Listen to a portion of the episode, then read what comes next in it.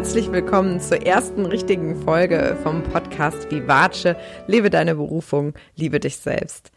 Wie versprochen geht es heute in der ersten Folge um das Thema Berufung und wie ich diesen Begriff verstehe und was es für mich überhaupt bedeutet und warum das Thema Berufung in meiner Arbeit eine so große Rolle spielt. Ich erzähle dir von meinen Erfahrungen und nenne dir viele Aspekte, die meiner Meinung nach hilfreich sind, um herauszufinden, ob du deine Berufung schon lebst oder was meines Erachtens Indikatoren sind dafür, dass ja, jemand seine Berufung lebt oder eben auch nicht lebt. Und ich wünsche dir ganz viel Freude beim Zuhören. Es hat mir riesig viel Spaß gemacht, die Folge einzusprechen. Und wenn du magst, freue ich mich auch selber Feedback.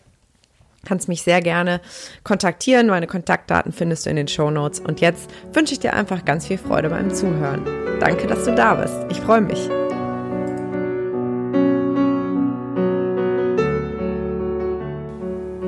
Hallo und herzlich willkommen zu der ersten richtigen Podcast-Folge, in der es um das Thema Berufung gehen wird und zwar so wie ich das Ganze verstehe oder was in meinen Augen Berufung überhaupt bedeutet oder wie es sich anfühlt für mich, dass ich meine Berufung lebe. Und um dir das deutlich zu machen, würde ich gerne Erfahrungen, die ich gemacht habe, die mir gezeigt haben, dass ich nicht meine Berufung lebe, gegenüberstellen damit, wie es mir jetzt geht. Denn ich mache diesen ganzen Podcast oder meine Arbeit als Coach ja nur, weil ich so davon überzeugt bin, dass jeder diese Gefühle beim Arbeiten haben kann, die ich jetzt habe. Und letztendlich geht es doch bei allem, was wir tun, irgendwie darum, wie wir uns fühlen wollen, oder nicht? Für mich bedeutet seine Berufung zu leben, im Einklang mit seinem inneren Ruf zu sein. Das steckt ja auch schon in dem Wort drin, Berufung. Und ich glaube, dass jeder Mensch eine Berufung hat. Und das muss nichts Spektakuläres sein. Ich glaube, dass es auch für jeden Job die richtigen Leute gibt. Das Problem ist nur, wenn die falschen Leute in diesen Jobs sind. Ich glaube zum Beispiel, dass es überhaupt keinen Job gibt, der zu niemandem passt. Das Problem ist nur, wenn der Match nicht stimmt. Das heißt zum Beispiel, wenn jemand Medizin studiert weil er einfach gute Noten hat und weil die Eltern sich das wünschen und dann aber eigentlich überhaupt gar keine Lust hat, als Arzt zu arbeiten und das aber macht, weil er es halt studiert hat und eben vielleicht auch viel Geld damit verdienen möchte, aber überhaupt gar keine Leidenschaft für, den, für die Arbeit an sich hat oder dafür Menschen zu helfen. Oder jemand, der ähm, Psychologie studiert, weil er denkt, er findet es irgendwie interessant, aber eigentlich überhaupt gar keinen inneren Antrieb hat, Menschen dabei zu helfen oder total darunter leidet vielleicht, wenn er immer sich Schicksale anhören muss. Das sind zum Beispiel für mich Situationen, ähm, wo jemand einfach im falschen Beruf steckt, was nichts mit dem Beruf an sich zu tun hat, sondern einfach mit der Kombination spezieller Mensch mit einem speziellen Job. Ähm, genau. Und ich bin halt der Meinung, dass wir alle diese Stimme in uns haben, die eigentlich genau weiß, wo der richtige Weg ist. Die weiß zwar nicht, was ist das Endergebnis oder was mache ich jetzt die nächsten 30 Jahre. Ich glaube, das gibt es heutzutage auch gar nicht mehr, dass man irgendwie heute entscheidet, ich mache jetzt die nächsten 35 Jahre diesen einen Job und dann gehe ich in Rente, sondern wir leben ja in einer Gesellschaft, in der sich ständig alles verändert und wir uns immer wieder anpassen müssen und deswegen auch die Möglichkeit haben, immer wieder neu zu hinterfragen, was wir gerade tun, Neues auszuprobieren, ähm, uns zu spezialisieren, Weiterbildungen zu machen, Arbeitsplätze zu wechseln, sodass wir auch die Möglichkeit haben, immer wieder neu zu justieren. Das heißt, wenn ich heute das Gefühl habe, boah, ich glaube, das fühlt sich jetzt gerade richtig an, das probiere ich mal aus und in einem Jahr sage, das ist es nicht mehr so ganz, ich probiere noch mal was anderes, dann ist das völlig okay.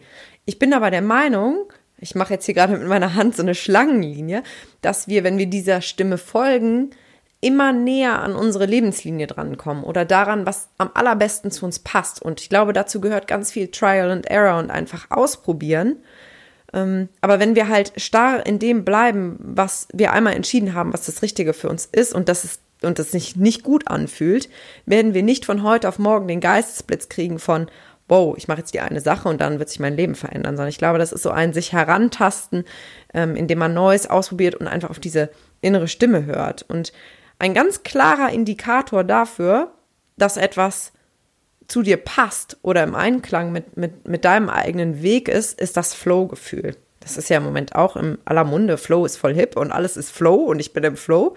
Äh, für mich bedeutet das aber, ähm, dieses total Eintauchen in etwas. Und ich habe das so oft bei der Arbeit, dass ich einfach, wenn ich irgendwas mache, sei es jetzt ähm, irgendwas aufnehmen, einen Post schreiben oder tatsächlich auch mit Zahlen rumhantiere, was ich früher gehasst habe, aber jetzt in der Selbstständigkeit natürlich machen muss, dass ich einfach alles vergesse. Ich vergesse zu essen, zu trinken, auf Toilette zu gehen oder äh, auf mein Handy zu schauen und ich bin einfach komplett vertieft. Das passiert mir auch manchmal bei kreativen Sachen, die ich so im Hobbybereich mache, aber dieses Gefühl nennt man Flow, dass man einfach so in dem Fluss der Tätigkeit drin ist, dass man alles um sich herum vergisst und einfach zu 100 Prozent im Moment ist. Und das geht nur, wenn wir uns mit dem, was wir tun, identifizieren und wenn uns das so viel zurückgibt, dass wir einfach in diesem Gefühl drin bleiben. Ist ja auch irgendwie logisch. Das heißt, du kannst ja mal überlegen, wo in deinem Leben vielleicht ist es auch nur in der Freizeit oder vielleicht auch im Beruf, du dieses Gefühl hast. Also woher du das vielleicht kennst. Manche haben das zum Beispiel auch beim Sport. Ne, man nennt das auch, glaube ich, Runners High, wenn man beim Laufen irgendwann dieses, diesen Punkt erreicht, wo man einfach ewig weiterlaufen könnte, weil man einfach 100% drin ist. Genau, also das ist das eine mit dem Flow. Ähm, auf der anderen Seite habe ich eben schon diese innere Stimme angesprochen, die ich gerne als Intuition bezeichne oder auch als Bauchgefühl. Und unser Bauchgefühl ist, glaube ich, oder unsere Intuition ist nicht unbedingt so eine heilige Stimme aus dem Jenseits, die irgendwie genau weiß, was richtig für uns ist, sondern ich glaube vielmehr, dass es eine Stimme ist, die auf Basis unserer ganzen Erfahrungen, die wir bisher in unserem Leben gemacht haben, immer wieder schaut, wie fühlt sich das, was gerade in meinem Leben passiert, für mich an. Also die schaut, okay, wir haben die und die und die Erfahrung gemacht, ist das jetzt förderlich oder nicht? Vielleicht ist da auch noch was mehr dabei, dass diese Stimme auch vielleicht ein bisschen einen Weg sieht. Das weiß ich nicht so genau. Das darfst du auch selber für dich entscheiden. Für mich steht die aber ganz klar im Kontrast zu dieser Kopfstimme, die einfach nur vernunftbasiert ist. Die sagt, hey, da verdienst du gut Geld, da hast du eine sichere Rente, äh, da bist du gut versorgt, da kannst du deine Miete von bezahlen. Mach das mal. Vielleicht macht dieser Kontrast das deutlich, was ich meine. Das andere ist ein bisschen unbequem. Das ist diese Stimme, die sagt, ey, probier was aus und ist aber vielleicht unsicher. Du musst vielleicht aus deiner Komfortzone raus. Aber ich habe die Erfahrung gemacht auf meinem Weg und ich stand oft vor dieser Entscheidung, wenn ich auf mein Bauchgefühl gehört habe, dass es mich wahnsinnig weitergebracht hat und ich immer hinterher sagen konnte, ja, es war genau das Richtige. Es hat mich extrem weitergebracht. Und genauso andersrum, ich habe auch natürlich vernunftbasierte Entscheidungen getroffen und immer hinterher gewusst, ich wusste es eigentlich besser. Ich hatte eigentlich das Gefühl, dass es nicht richtig ist. Ich möchte das nicht verurteilen, weil ich finde, jede Erfahrung ist wahnsinnig wertvoll und wir haben immer die Möglichkeit, rückblickend, ja, jede Erfahrung als, als eine, ja, wie, wie sagt man, als eine Lektion zu betrachten, die uns irgendwie weitergebracht hat. Also in meinen Augen gibt es keine Fehler, sondern nur Wachstumschancen. Aber natürlich kann man sich manchmal die kann man manchmal die Abkürzung nehmen, wenn man einfach auf dieses Gefühl hört. Und mittlerweile mache ich das wirklich ganz konsequent. Wenn ich vor einer Entscheidung stehe, dann kommen da natürlich die Kopfargumente, aber das kommt auch ganz stark das Bauchgefühl, weil ich auch einfach gelernt habe, darauf zu hören. Und ich bin da ziemlich gnadenlos, dass ich immer danach entscheide. Und was mir extrem wichtig ist zu sagen, auf seine Intuition und auf sein Bauchgefühl zu hören, heißt nicht, dass es bequem ist oder dass man den Widerständen aus dem Weg geht oder dass man keine Herausforderungen meistern muss. Ganz im Gegenteil. Ich habe die Erfahrung gemacht, dass wir gerade dann vor richtig schwierige Situationen geworfen werden. Aber ich habe genauso erlebt, dass wenn diese Herausforderungen, die ich zu meistern hatte, auf meinem inneren Weg lagen, habe ich sie gerne gemeistert. Ja, es hat mich an Grenzen gebracht und wie oft ich Herzflattern hatte, wenn ich irgendwas Neues machen musste, was ich noch nie vorher ausprobiert habe. Aber ich habe es irgendwie gern gemacht, weil ich wusste, es passt zu meinem Weg. Und wenn ich so eine Herausforderung meister, dann habe ich hinterher ein Gefühl der Erfüllung und bin stolz auf mich. Und ich weiß nicht, ob du das kennst. Ich habe das oft im Arbeitsleben erlebt, wenn ich etwas tun musste, was mir jemand aufgetragen hat und das eigentlich gar nicht machen wollte, also es nicht irgendwie zu mir gepasst hat, dann war ich manchmal hinterher total ausgelaugt und völlig erschöpft weil ich diesen inneren Widerstand hatte gegen das, was ich da tun sollte. Obwohl das vielleicht gar nicht objektiv betrachtet war, was total Schlimmes war, aber es widersprach halt meinem Weg. Und das hat schon dazu gereicht, dass ich dann manchmal fix und fertig war, wenn ich nur zwei, drei Stunden irgendwas gemacht habe, was nie irgendwas total Schlimmes war, was jetzt irgendwie psychisch belastend gewesen wäre, aber einfach diese Situation, dass es halt gegen mein, gegen mein Weg war. Und ähm, wenn sich das zuspitzt, und das ist dann schon so der nächste Punkt für mich, ähm, dann entsteht Resignation. Ich weiß nicht, ob du das kennst, aber ich habe so ein paar Situationen gehabt, wo ich so oft gegen meinen inneren Weg gegangen bin oder gegen diese Stimme und eigentlich so dieses Gefühl hatte, scheiße, ich will das jetzt echt nicht machen und es widerstrebt mir. Da hätte ich manchmal heulen können, weil es mich so frustriert hat und habe es natürlich trotzdem gemacht, weil der Arbeitskontext das halt so vorgegeben hat. Dann kam irgendwann dieser Punkt, wo ich diesen inneren Widerstand aufgegeben habe und resigniert habe. Und dieses Gefühl ist so grauenhaft, weil dann ist man innerlich wie tot. Da hatte ich Situationen, wo ich mich überhaupt nicht mehr wie ich selber gefühlt habe, weil ich einfach nur noch funktioniert habe und quasi aufgehört habe zu kämpfen. Ich weiß nicht, ob du die Geschichte von dem kleinen Elef Elefanten kennst, der als kleiner Elefant an einen, mit einer Metallkette an einen kleinen Pflock gebunden wurde, der fest in den Boden gestampft war und immer versucht hat, sich loszureißen und irgendwann gemerkt hat, es bringt nichts, er kommt nicht weg und es dann aufgegeben hat. Und irgendwann ist der Elefant riesengroß und versucht gar nicht mehr zu fliehen, obwohl er nur einen Schritt machen müsste, einmal ein bisschen ziehen müsste, um sich von dem kleinen Pflock zu befreien. Aber er hat halt aufgegeben, weil er nicht dran glaubt, dass es geht. Und das ist in meinen Augen sehr gefährlich, dieser Zustand der Resignation, weil er uns das Gefühl gibt, dass wir handlungsunfähig sind und dass, dass wir so kapitulieren. Also ich habe diese Erfahrung ein paar Mal gemacht und fand es sehr, sehr unangenehm. Und das waren auch so die Momente, wo ich gesagt habe, das kann, das kann nicht sein.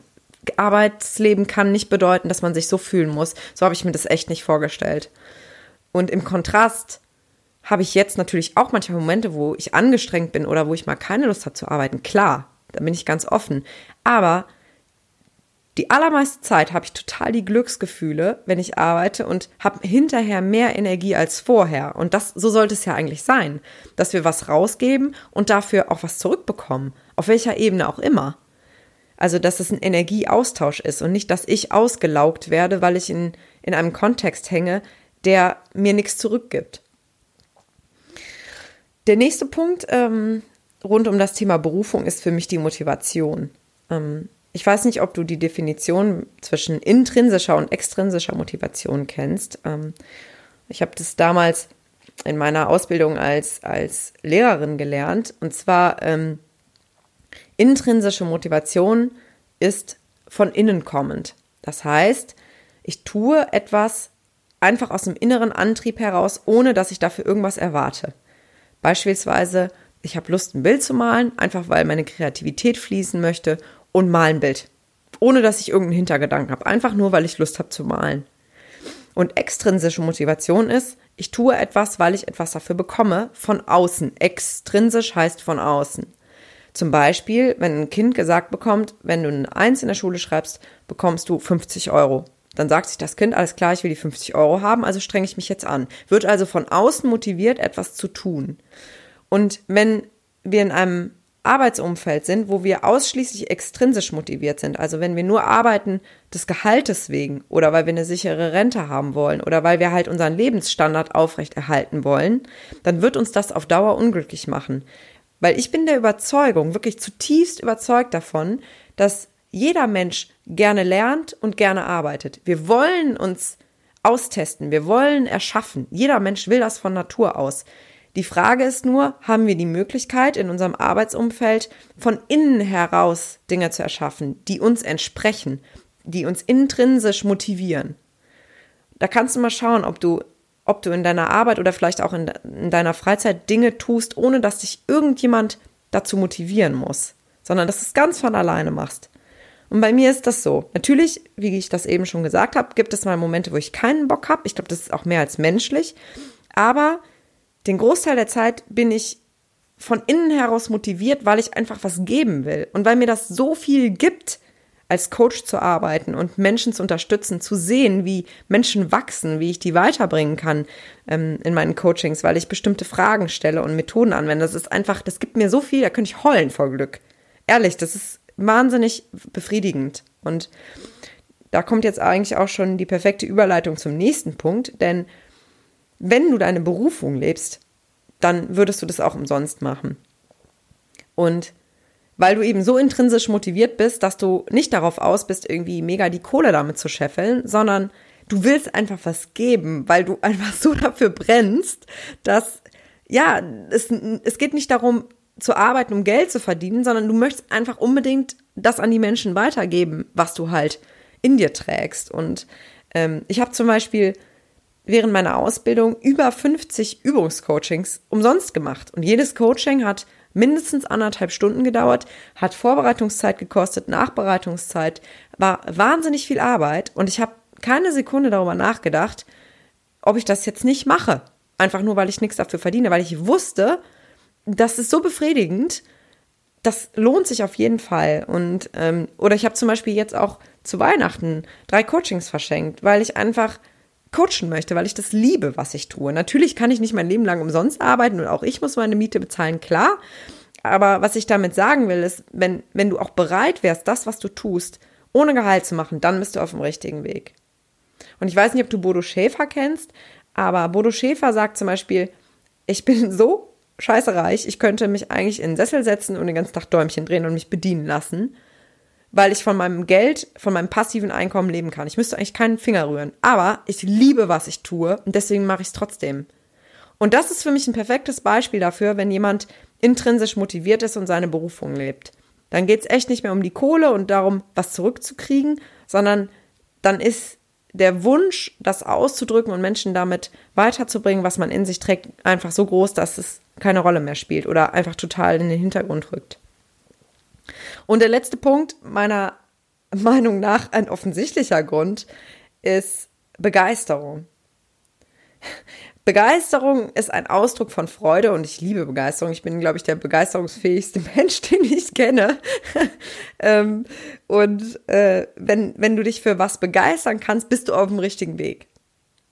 Ja, weil dann heißt das, du bist in deiner Freude und dann macht dir das, was du tust, Spaß und hey, wenn uns unsere Arbeit nicht Spaß macht, dann ist es doch Zeitverschwendung, oder nicht? Also das Leben ist doch dazu da, Spaß zu haben und sich auszuleben und auszuprobieren. Und wenn du deine Arbeit nur erledigst aus Pflichtbewusstsein oder eigentlich ist dir auch völlig egal ist, was du da machst, du sitzt halt deine 40 Stunden ab, damit du am Ende halt dein Gehalt kriegst, dann ist es so vergeudete Lebenszeit. Und ich, ja, ich, ich liebe einfach so sehr das, was ich tue, dass ich heute zum Beispiel, heute ist Samstag, und ich hatte heute eigentlich einen Termin, der wurde abgesagt und dann habe ich gemerkt, okay, ich habe jetzt den ganzen Tag Zeit, was mache ich jetzt? Ich sitze hier seit heute Morgen, es ist jetzt Nachmittag und arbeite freiwillig, weil ich es einfach richtig geil finde. Und das von den Sachen, die ich jetzt hätte tun können, das war, worauf ich am meisten Bock hätte. Das ist nicht mega? Das ist einfach so ein cooles Gefühl und das wünsche ich einfach jedem so sehr. Und ich weiß halt, wie sich das anfühlt, wenn man einfach nur sich hinsetzt morgens und diese scheiß Aufgaben abarbeitet, weil man halt muss. Und ich denke, ey, das kann doch nicht wahr sein, dass das jetzt mein Leben ist und dass ich einfach mein Potenzial nicht entfalten kann, sondern hier irgendwie das Mädchen für alles machen muss. Verstehe mich nicht falsch. Ich bin schon der Meinung, dass jeder auch die Erfahrung machen sollte, mal eine unangenehme Arbeit zu machen oder jemandem mal zu dienen und etwas für andere Menschen zu tun. Ich habe zum Beispiel ein Jahr lang äh, für andere Menschen geputzt obwohl ich ein super Abi hatte. Ich habe nach dem Abi, hatte ich Lust, meinem Gehirn mal eine Pause zu gönnen und was für andere Menschen zu tun. Habe für ein Apfel und ein Ei als Kindermädchen gearbeitet und geputzt. Und ich war mir dafür nicht so schade, weil ich es einfach toll fand, wenn die Menschen dann hinterher gesagt haben, boah, ist das schön sauber hier. Toll, vielen Dank. Das war alles, was ich brauchte. Das fand ich super. Das hätte ich jetzt nicht mein Leben lang machen wollen. Ähm, aber ich glaube, es ist schon wichtig, dass wir auch mal lernen, etwas für andere zu tun und auch mal unangenehme Dinge zu tun und ja, uns dafür nicht zu schade sind. Aber grundsätzlich finde ich, dass wenn du in deinem Beruf bist, das Thema Pflichtbewusstsein echt eine sehr untergeordnete Rolle haben sollte und dass die Begeisterung der massive Antrieb sein sollte. Und zum Beispiel, ich arbeite ja auch als Klavierlehrerin und meine Motivation ist es immer, meine Schüler intrinsisch zu motivieren und nicht unter Druck zu setzen. Du musst jetzt üben, sondern ich frage dich, ey, auf welches Stück hast du Bock? Was möchtest du spielen? Weil ich genau weiß, wenn das Stück keinen Spaß macht, wird der Schüler oder die Schülerin sowieso nicht üben. Also kann ich es auch gleich lassen. Und genauso sollte es doch im beruflichen Leben auch sein, dass wir einfach so Bock haben auf das, was wir, was wir da jeden Tag machen, dass uns da keiner zu prügeln muss und dass wir keine Motivation von außen brauchen. Ja, das waren jetzt so die Punkte, die mir eingefallen sind zum Thema Berufung. Und ähm, du hörst vielleicht auch, wie sehr ich für dieses Thema brenne und wie sehr ich einfach dafür brenne, Menschen dafür zu begeistern, daran zu glauben, dass es das gibt. Und ich wirklich, ich bin so davon überzeugt, dass es das auch für dich gibt. Und ich werde auch noch darauf eingehen, in, in, in welchem Maße man das beruflich ausleben sollte oder vielleicht auch in seinem Privatleben oder in den Hobbys oder so. Jetzt erstmal soll es nur um, um Definitionen gehen, aber ähm, vielleicht konnte ich dich ein bisschen inspirieren, darüber nachzudenken und vielleicht ähm, bringt dich ja zum Nachdenken, was ich so von mir erzählt habe und von meinen Erfahrungen. Und ich kann dir wirklich nur ans Herz legen, auf diese Stimme zu hören. Vielleicht ist sie super leise, vielleicht hast du ihr lange nicht zugehört. Vielleicht ist sie eingesperrt. Ich möchte dir noch ganz kurz von einem Experiment erzählen. Das fällt mir jetzt gerade spontan ein. Ähm, ein wissenschaftliches Experiment. Da wurden Heuschrecken in ein Glas gesperrt und Heuschrecken können ja extrem hoch springen. Und die sind natürlich am Anfang auch direkt aus dem Glas rausgesprungen. Das war kein Problem für die. Und dann wurden die Heuschrecken wieder zurück in das Glas gesetzt und es wurde ein Deckel drauf gemacht. Und dann sind diese Heuschrecken immer gegen den Deckel gesprungen. Natürlich, weil sie wollten ja versuchen rauszukommen. Und nach einer ganzen Weile haben die Forscher den Deckel wieder abgemacht und die Heuschrecken sind nur noch so hoch gesprungen, wie vorher der Deckel war und sind dann gestorben. Das heißt, die haben einfach gelernt, okay, da wir können jetzt nur noch so hoch und da ist die Grenze und nicht weiter. Und ich glaube, viele Menschen haben so einen Deckel auf ihrem Leben. Die denken, das ist es halt. Das ist die Grenze und das so ist das Leben eben. Aber hey, wir können alle den Deckel abschrauben und rausspringen. Und ja, es ist unbequem, wir wissen nicht, was uns außerhalb von diesem Glas erwartet. Und ja, wir werden sicher auch mal auf die Nase fallen und Herausforderungen meistern müssen. Aber ey, das Leben ist doch langweilig, wenn wir immer nur dasselbe machen und in unserer Komfortzone bleiben. Zumindest sehe ich das so. Ja, das war es von mir heute zum Thema Berufung und ich hoffe, du konntest was für dich mitnehmen. Es hat mir sehr viel Freude gemacht, über das Thema zu sprechen und ich werde noch sehr viel zum Thema Berufung finden und Leben erzählen, weil es natürlich so der Kern auch meiner Arbeit ist und ja, freue mich sehr, dich vielleicht in der nächsten Folge auch wieder begrüßen zu dürfen, wo es um drei Strategien ähm, für Selbstliebe geht. Da werde ich dir ganz konkrete Tipps geben, wie du ja Selbstliebe in deinen Alltag holen kannst und was du ganz praktisch tun kannst, um das für dich umzusetzen die ich auch selber erprobt habe, sonst würde ich sie ja nicht an dich weitergeben. Ich wünsche dir jetzt einen wunderschönen Tag und ich hoffe, es geht dir gut und grüß dich unbekannterweise oder vielleicht auch bekannterweise und ja, alles Liebe, deine Lilia.